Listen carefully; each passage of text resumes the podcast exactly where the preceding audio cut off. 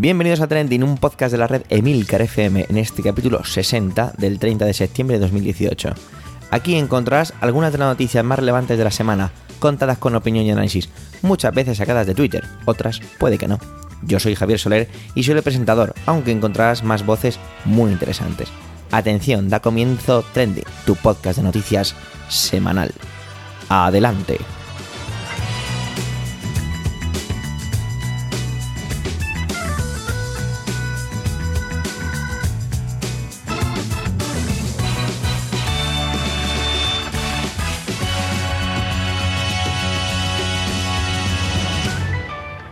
60 capitulazos y los que nos quedan, siempre y cuando sea con vuestro permiso, claro está.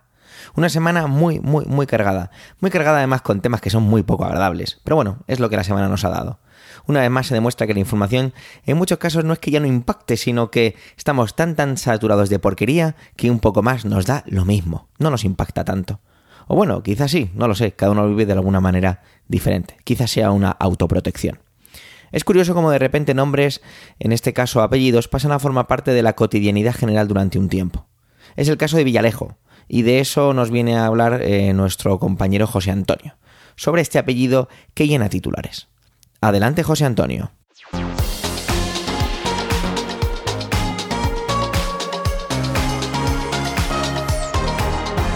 Hola Javier, hola compañeros y por supuesto y como siempre hola a todos los que nos escucháis.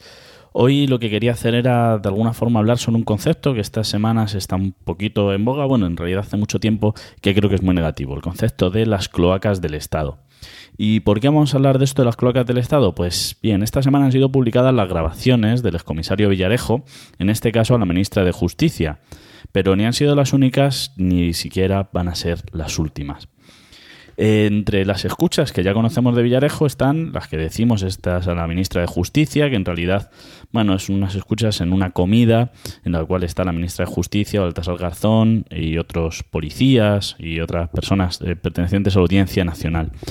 No son unas no son unas grabaciones en las que se dé una información especialmente relevante, más o menos son cotilleos en los cuales la ministra dice que si eh, Grande Marlaska, el que es ahora su compañero del Ministerio del Interior, le llama maricón, parece ser. Dice que prefiere trabajar con tíos que con tías. Bueno, y entre otras cosas sí que dice algunas acusaciones bastante graves, pero que en realidad creo que a nadie nos extraña sobre lo que en realidad es la mierda de los que están en el poder. Entre ellas dice que, por ejemplo, en un curso o en, en, en una cita en, en, no sé dónde es, en país latinoamericano, eh, miembros del Tribunal Supremo, de la Fiscalía y algunos profesores de universidad y demás son encontrados, o, ya los encuentra, con menores de edad. Sin embargo, de eso se ha hablado menos. También fueron probablemente unas escuchas mucho más importantes, son unas escuchas que hizo a unas llamadas a Corina, la que era la amiga del rey emérito, es hecho, ya pongamos ahí muchas comillas, en realidad Corina ya está prácticamente, está demostrado, era una, era la amante del, rey emérito, Juan Carlos I, y en ellas, en ellas acusaba al rey de tener, em, entre otras cosas, de haber recibido comisiones y de tener, y de tener cuentas en Suiza. Bien, en realidad eh, esto no llegó a ningún lado porque por un lado, el juez desestimó, dijo que mm, las escuchas pertenecían más bien a un momento de rabia por la ruptura sentimental y por otro lado, lo que se dijo es que en, el caso de que esto fuese, fuese cierto, se, habría, se habrían llevado a cabo cuando él era rey y por lo tanto la inviolabilidad le seguía protegiendo. Además, aunque se planteó en el Congreso la posibilidad de, de una investigación interna, aunque ya sabemos que estas investigaciones del Congreso no llevan a ningún sitio. Bueno, pues ni siquiera eso, eso fue desestimado con los votos en contra del PP, Ciudadanos y PSOE.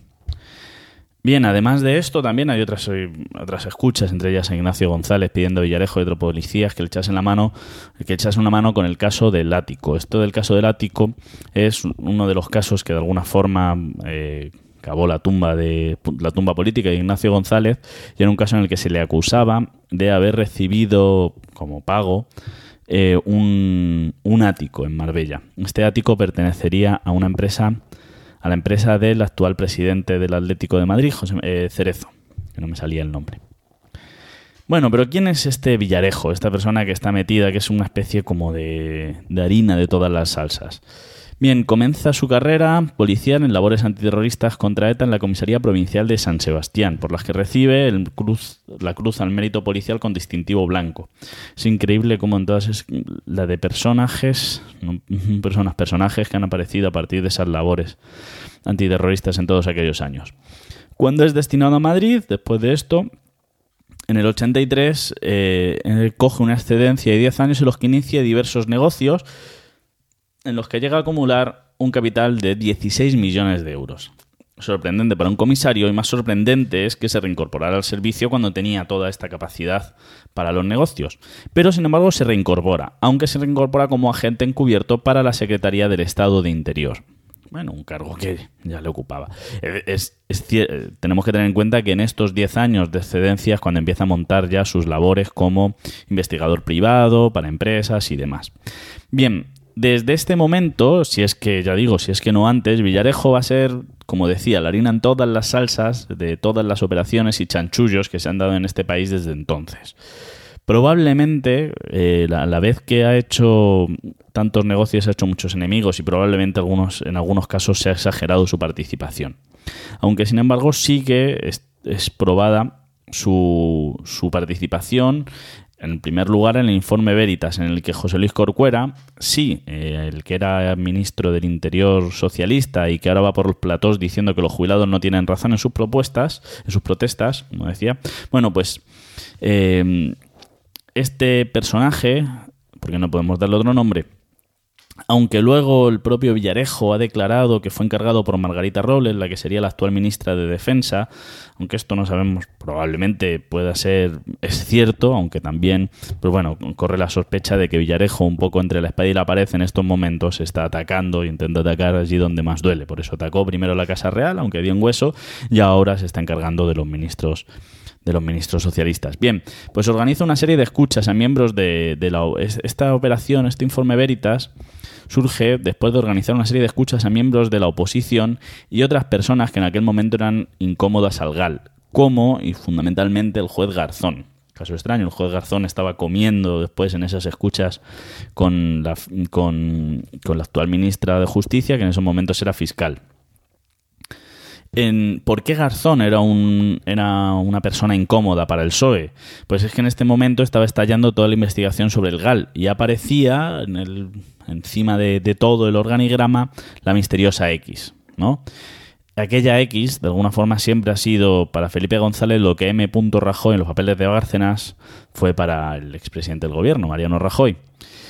En el caso de Bárcenas también está implicado Villarejo, como veremos.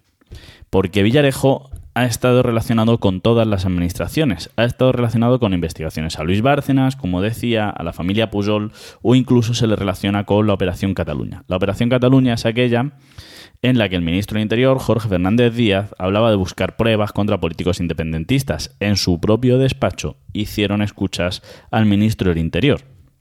Pero también ha estado inmiscuido en otros casos, como el del pequeño Nicolás, eh, en este caso lo que se dice es que su implicación estuvo en intentar apartar y de alguna forma atacar a los investigadores que estaban haciendo la investigación, por la redundancia. Y es que más allá del folclorismo es uno de los casos más raros y extraños y que sorprendentemente nadie se, ha atrevido a investigar a fondo y ha desaparecido completamente de la primera plana. Me refiero al caso del pequeño Nicolás, un chico de 16 años que de repente se empieza a relacionar con la cúpula del poder, que tiene relaciones con el CNI.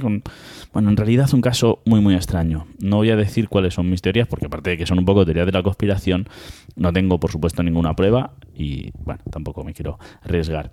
Pero también está inmiscuido en el caso, en el caso Gao Ping. El Gao Ping era un empresario chino, de origen chino, que movía una gran, un importante nivel de dinero en importación-exportación a China y eh, supuestamente se le, se le acusó de, de, estar relacionado con una regularización ilícita de dinero por parte de mafias de, de origen chino.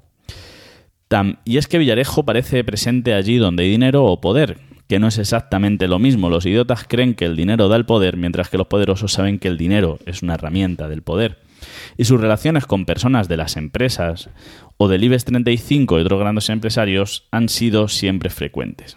Entre las más esperpénticas probablemente se encuentra la acusación de la doctora Pinto, que había acusado a López Madrid, consejero delegado de Villarmir y OHL, y también conocido por ser el compillogui de los actuales reyes de España, y es que qué mal han elegido siempre a, sus amigos, nuestros reyes. Eh, un gran amigo del rey emérito era Mario Conde.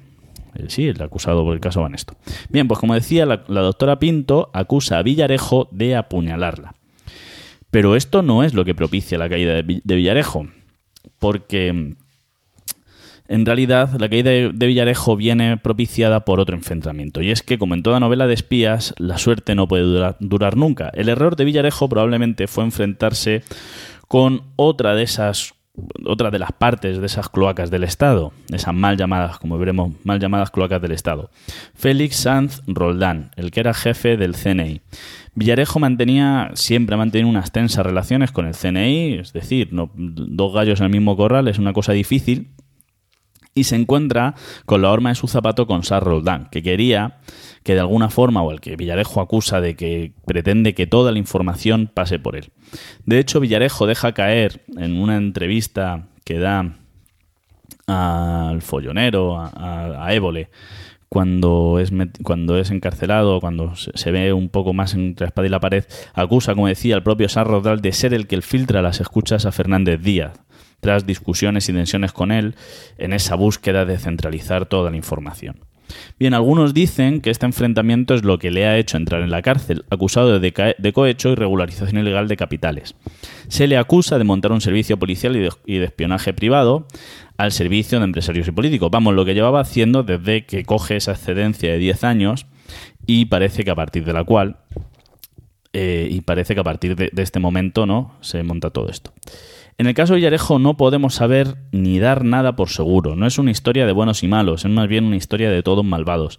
La cuestión, y de alguna forma, a lo mejor lo importante, entrar en los detalles del caso Villarejo es una cuestión vacía y que lo único que nos puede llevar de alguna manera es entrar a cotilleos del Estado.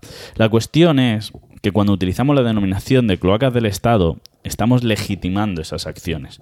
Las cloacas, son, las cloacas son algo sucio, huelen mal, pero son necesarias. Permiten reconducir nuestra mierda y hacen que nuestros espacios y lugares sean higiénicos.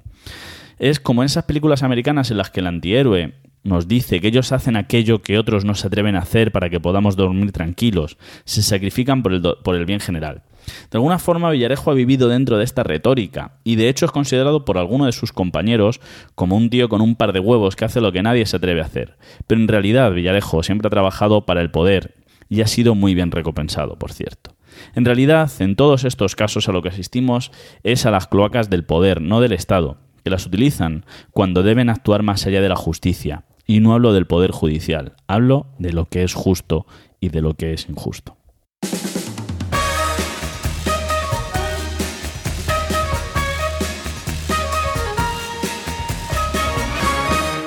El Valle de los Caídos. Otra de esas palabras, o en este caso nombre de lugar, que tanto y tanto y tanto se está escuchando últimamente. Y al final lo traemos aquí a Trending. Y es que con ello se ha atrevido José Miguel. No os voy a haceros esperar, pero antes os voy a decir, ¿qué harías tú con el Valle de los Caídos? Adelante, José Miguel.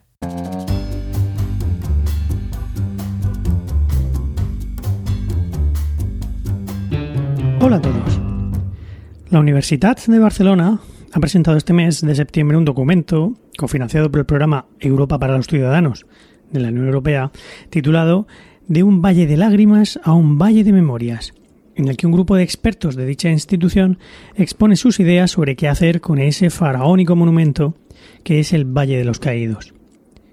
El documento se alinea bastante con las conclusiones del informe de la Comisión de Expertos que ya en mayo de 2011 abordó este espinoso tema por encargo del gobierno Zapatero. Básicamente, las ideas que se desprendían de aquel informe eran, por un lado, la resignificación, como decía, esa es la fuente, no confundir con resignificación, que es el proceso de convertirse paulatinamente en resina. La resignificación, decía, del espacio del valle hacia un memorial a las víctimas de la guerra civil y en ningún caso demolerlo o abandonarlo. Por otro, Para ello, consideraba imprescindible la exhumación de los restos de Franco y de José Antonio, porque entre otras cosas pretendían crear un cementerio sin jerarquías.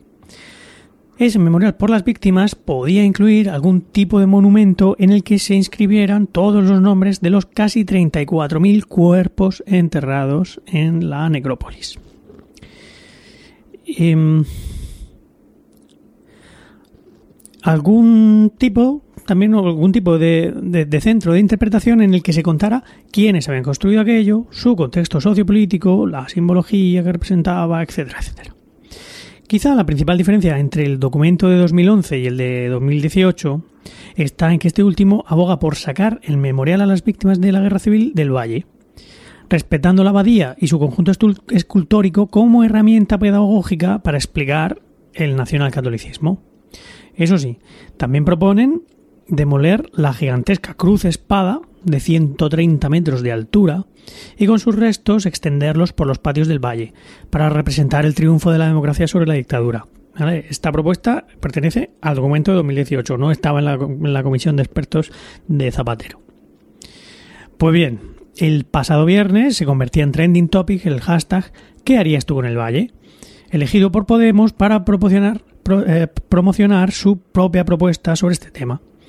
Ya os podéis imaginar la cantidad de montajes que pulularon por Twitter en las que se podían ver los que se podían ver las más variadas formas de destruir partes o el todo del megalómano conjunto, eh, incluyendo Godzilla, por ejemplo, en fin, todo tipo de armas de destrucción masiva, en fin.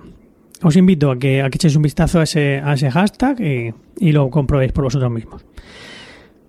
La propuesta de Podemos sigue de forma bastante fiel el documento de la Universidad de Barcelona. Según el documento de los morados, mantener un mausoleo a un, dictador con dinero público es incompatible con la democracia. Un poco de cajón.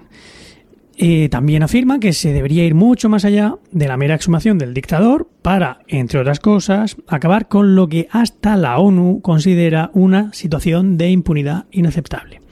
Así, Fabián Savioli, que es uno de los relatores de Naciones Unidas, dijo en una comparecencia en el Congreso hace no mucho que es necesaria una reconversión del valle, ya que el mensaje asimétrico que continúa blindando el Valle de los Caídos sigue revictimizando a las víctimas de los crímenes de lesa humanidad de la dictadura.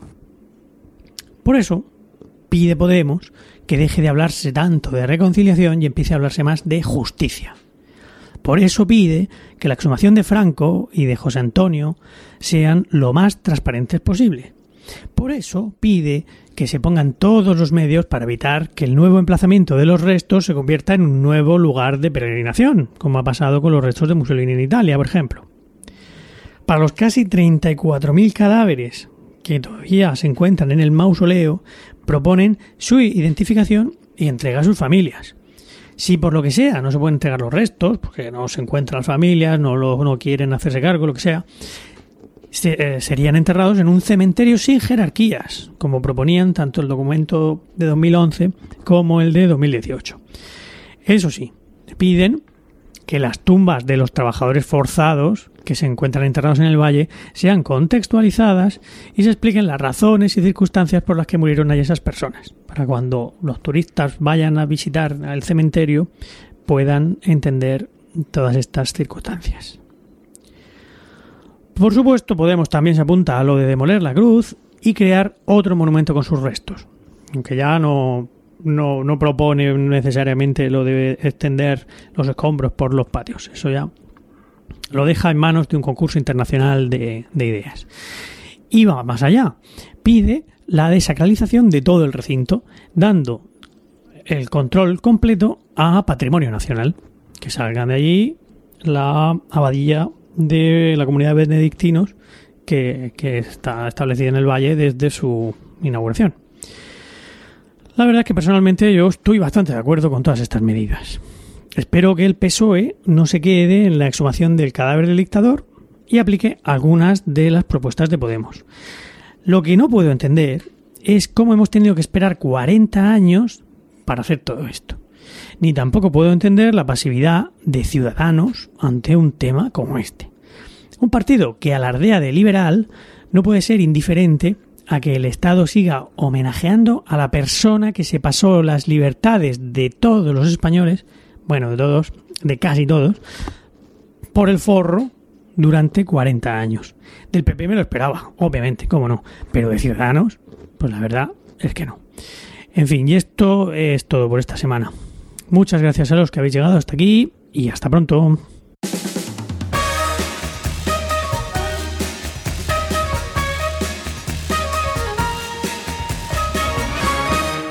Un tema de esos realmente asqueroso, pero por auténtica desgracia sigue siendo tema de actualidad, de cuando en cuando.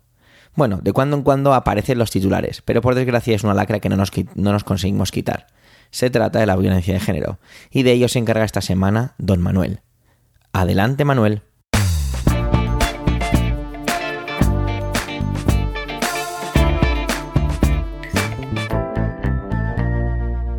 Hola oyentes, hola equipo trending. El 25 de septiembre, el pasado jueves, fue un día para olvidar o para recordar que tenemos un problema, o un grave problema, la violencia de género, o violencia doméstica, como prefiere llamarla la RAI, expresión con la que no estoy de acuerdo y que tal vez trate en algún podcast algún día. No es la primera vez que hablo sobre esto de la violencia de género, pero es que el jueves fueron asesinadas en nuestro país cuatro personas por hombres asesinos, dos mujeres y dos niñas. Las mujeres fueron, fueron asesinadas por sus parejas o exparejas en Macarena, Granada y en Bilbao, y las dos niñas fueron asesinadas por su padre en Castellón. En el caso de las niñas, el padre las asesinó durante una custodia en el domicilio familiar, derecho que no se le había quitado, a pesar de las denuncias de la madre, y que figuraba así en el acuerdo mutuo que tenían de custodia compartida. Em, a pesar también de que la madre y el asesino, mejor dicho, había expresado en reiteradas ocasiones a la madre que lo iba a hacer, que las iba a asesinar. Había proferido supuestas amenazas como ya te puedes ir despidiendo de las niñas, me voy a cargar lo que más quieres, te vas a quedar sola, de aquí yo voy a acabar en la cárcel y todos muertos. Al menos así consta en la denuncia presentada por la madre. La juez especializada en violencia de género desestimó la solicitud de protección de la madre y las hijas.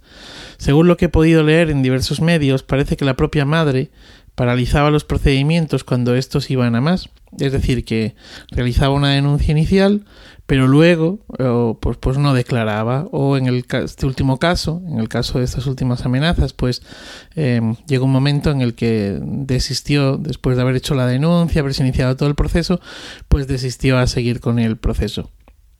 Bueno, entiendo que las decisiones de esta persona estaban condicionadas por el miedo a que, en caso de seguir adelante, su expareja cumpliese las amenazas como finalmente, pues como finalmente hizo. La muerte de estas dos niñas no se suman a las de violencia de género, no forman parte de la estadística, pues son consideradas víctimas de violencia machista, no de género. Desde el 2013, eh, hasta la fecha, según el balance del Ministerio de Sanidad, Servicios Sociales e Igualdad, son 27 los menores asesinados por violencia machista. Y en lo que va de año, según esta misma fuente, 37 es el número de mujeres muertas en España a manos de los hombres con los que mantenían o habían mantenido una relación de pareja. De las 37, 29 no habían denunciado nunca, y de las 8 que sí lo hicieron, solo 3 tenían medidas cautelares. En el mes de septiembre fueron asesinadas ocho de estas mujeres, seis en julio y seis en agosto. En total, veinte han perdido la vida durante el verano. Esta semana leí una viñeta, no recuerdo de quién era y he tratado de encontrarla en redes sin éxito alguno. Eh, leí una viñeta en la que una mujer, una viñeta, la mujer, una mujer le decía a otra algo así como eh, si en lo que va de mes hubieran muerto ocho personas por salmonelosis, estaríamos ante una alarma total por contaminación alimentaria. Lo que me recordó también aquel artículo que ya cité en alguna ocasión en el que se planteaba qué pasaría en este país si lo que mataran fueran futbolistas en lugar de mujeres. Hemos normalizado la violencia de género, la tenemos metida en nuestro ADN, algunos como agresores y asesinos, otros como espectadores más o menos pasivos, más o menos activos, y ellas como víctimas. La hemos normalizado. escuchamos las noticias o las leemos, nos llevamos las manos a la cabeza y ya. Y esto en el mejor de los casos. Porque además pensamos que poco o muy poco podemos hacer, porque además pensamos que es el Estado o las administraciones las que deben de encargarse de ello, y no es así. Nuestra Constitución incorpora en su artículo 15 el derecho de todos a la vida y a la integridad física y moral. Nuestra Constitución, esta que cumple 40 años, nuestra Constitución. Tenemos la obligación de defender el derecho a la vida, nosotros y los poderes públicos. En la Ley Orgánica 1-2004 de 28 de diciembre de Medidas de Protección Integral contra la Violencia de Género, que, que, se creó en diciembre de 2004 y que entró en vigor a partir de enero de 2005 y que luego ha sido modificada en alguna que otra ocasión. Bueno, las dos últimas fueron en 2017 con el PP y en agosto de este mismo año, de 2018, por un polémico decretazo del gobierno de Pedro Sánchez. Bueno, pues en esta ley orgánica se dice que la violencia de género no es un problema que afecte al ámbito privado. Al contrario, se manifiesta pues como el símbolo más brutal de la desigualdad existente en nuestra sociedad. Se trata de una violencia que se dirige sobre las mujeres por el hecho mismo de serlo, por ser consideradas por sus agresores carentes de los derechos mínimos de libertad, respeto y capacidad de decisión. Los poderes públicos no pueden ser ajenos a la violencia de género y tienen la obligación de legislar y actuar en este sentido. De hecho, el ámbito de la ley abarca tanto los aspectos preventivos, educativos, sociales, asistenciales y de atención posterior a las víctimas, pues como también abarca eh, la normativa civil que incide en el ámbito familiar o de convivencia donde principalmente se producen las agresiones. Incide en el principio de subsidiariedad en las administraciones públicas y aborda también la respuesta punitiva que deben recibir todas las manifestaciones de violencia que esta ley regula. Mientras que pensemos que no es cosa nuestra, será difícil, difícil erradicar esta lacra, mientras que en la enseñanza, no se respete la ley por parte de los docentes y los equipos de orientación, mientras que en los juzgados se sigan poniendo en duda algunas actuaciones de las mujeres, mientras que las agredidas sigan teniendo miedo, mientras que en las familias se siga pensando que son cosas que pasan, mientras que en las comunidades de vecinos se siga dejando actuar a los violentos al otro lado del muro, porque ¿quién soy yo para meterme? mientras que en la publicidad se siga maltratando a la mujer con estereotipos, absolutamente denigrantes, mientras que la violencia de género estructural campe a sus anchas, mientras que haya partidos políticos como Vox que están decididos a impugnar la ley de protección integral de violencia de género, mal vamos. Tenemos un problema. Mal vamos. Todas las semanas acompaño mi intervención con algunos tweets sobre el tema. Esta semana prefiero acompañarlo con dos canciones. Y es que el pasado viernes Zahara y Raiden mostraron los vídeos de sus dos nuevos trabajos. Me han gustado mucho, tanto las letras como la estética de ambos. Los dos hablan de esto que os estoy contando, a su manera, y pero lo hacen con mucha elegancia, con belleza. Espero que os gusten. Feliz día y feliz vida.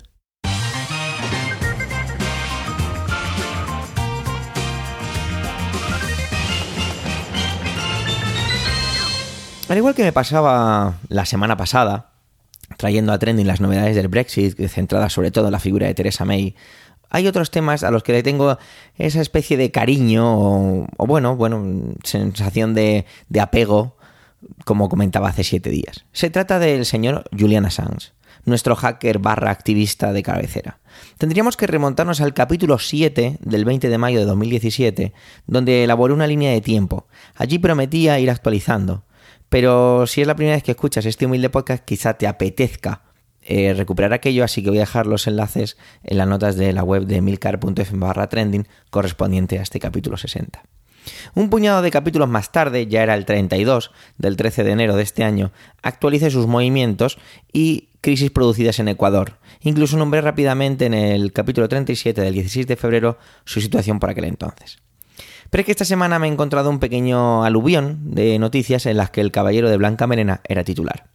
Para empezar, cuando realizaba una búsqueda, me encontré con un titular trampa, ¿vale? Se trataba de un titular publicado allá por mayo, creo recordar, pero eh, había sido retuiteado. Y se trataba sobre el diario, el periódico del Español, con el titular que era si era Baltasar Garzón y Julian Assange, héroes o traidores. No me leí el subtítulo y ese fue mi error. Ya que se trata de publicitar un documental entre ambas personas que vieron unidas sus vidas cuando Julian Assange eligió a Garzón entre su equipo de abogados. Los símiles, los entre ambos caballeros no son demasiado difíciles. Rebeldes con causa definirían algunos. Assange es considerado un espía y un traidor en los Estados Unidos por filtrar miles y miles de documentos secretos y clasificados donde, entre otros, los propios Estados Unidos, pues hombre, la verdad es que muy maquillados no salen.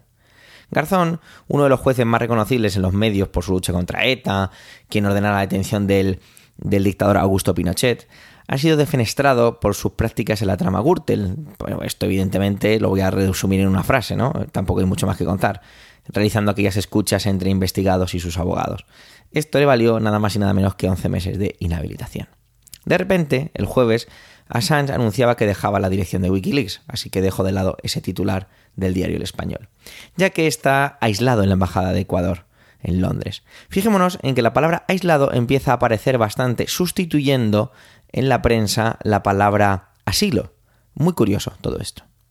¿Quién se pone ahora al mando de Wikileaks? Pues bueno, eh, se trata de Christian Grafno, no sé pronunciarlo, ¿vale?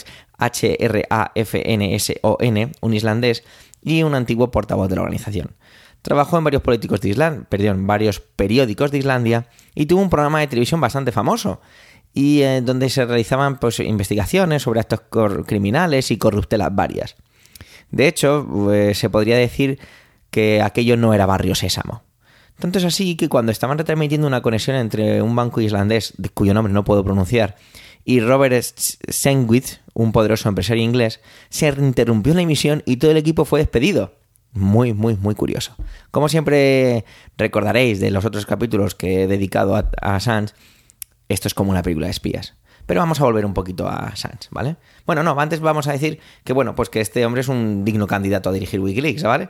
Tras su despido en esa en esa televisión fue contratado por la Radio Nacional de Islandia y allí fue cuando empezó su conexión con Wikileaks, ya que usaba varios de los documentos filtrados para su programa.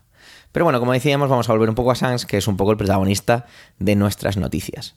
Y es que citaba al principio que ahora se le considera aislado, antes parecía uno más de la embajada, y ahora incluso ha sido incomunicado y solo puede recibir las visitas de sus abogados. Era marzo cuando Ecuador decidió cortar el acceso de Assange a Internet. Y es que Ecuador ya había advertido varias veces al señor Assange de que por favor dejara de utilizar las redes sociales para hacer ciertos comunicados que afectaban a su relación con otros países, con países de terceros. Recordemos que se le concedió la nacionalidad ecuatoriana eh, de una manera muy rara, muy express. Y aún más, se solicitó que fuera tratado con estatus de diplomático para sacarlo de la embajada cosa que el Ministerio de Exteriores de Reino Unido dijo directamente no. Y es que ya era viernes cuando el presidente de Ecuador, Lenin Moreno, estando en Estados Unidos, contestó con estas palabras sobre el caso Assange. Abro comillas. Este momento pienso que tenemos una solución, seguramente no de corto plazo, pero sí de mediano plazo para que el señor Julian Assange pueda recuperar su libertad y no esté expuesto a una pena de muerte. Cierro comillas. Es decir, como buen político no dijo absolutamente nada. De hecho, el presidente Lenin está siendo muy, muy atacado, acusado de lavarse las manos con todo lo que tiene que ver con aquella nacionalidad express de Assange en diciembre. Tema que han aprovechado para volver a sacar a relucir los políticos ecuatorianos, contrarios a mantener, ahora sí, ellos definen, el asilo del activista. Parece ser que la ex canciller María Fernanda Espinosa no usó los cauces que la ley y los procedimientos ecuatorianos establecen para la nacionalización de un individuo. Incluso tenemos a los rusos detrás de todo esto. Esto se pone aún mejor y lo siento, pero en mi cabeza, como os decía antes, pensaba en una película de espías, pues ahora suena la banda sonora de James Bond o El Santo o la película de Juego de Espías. Parece ser que un, un diplomático ecuatoriano perdón, fue quien nombró a Assange, atención con el título, consejero de la embajada ecuatoriana en Rusia. Y de ahí a la rápida nacionalización. Está claro que quedan muchos capítulos por escribir en esta novela de espías. Lo que pasa es que hay demasiadas cosas detrás que quizá nos impidan ver su publicación. Hasta entonces, intentaremos en Trending traeros las pinceladas que humildemente se nos otorgan. Hemos llegado ya al final de este sexagésimo capítulo de Trending. Gracias por el tiempo que habéis dedicado a escucharnos. Tenéis los medios de contacto y toda la información y enlaces de este episodio en emilcar.fm barra trending, donde también podéis encontrar los demás podcasts de la red. En emilcar.fm, además, en la cabecera de la web, hemos puesto un botoncito para que os podáis registrar y así no os perdéis nada a través de una newsletter. ¿Os gusta Trending? Recomendarnos, debatir nuestras intervenciones, completarlas con comentarios y si después de todo lo anterior nos dejáis estrellitas en iTunes, eso ya es increíble. Un saludo y hasta la semana que viene.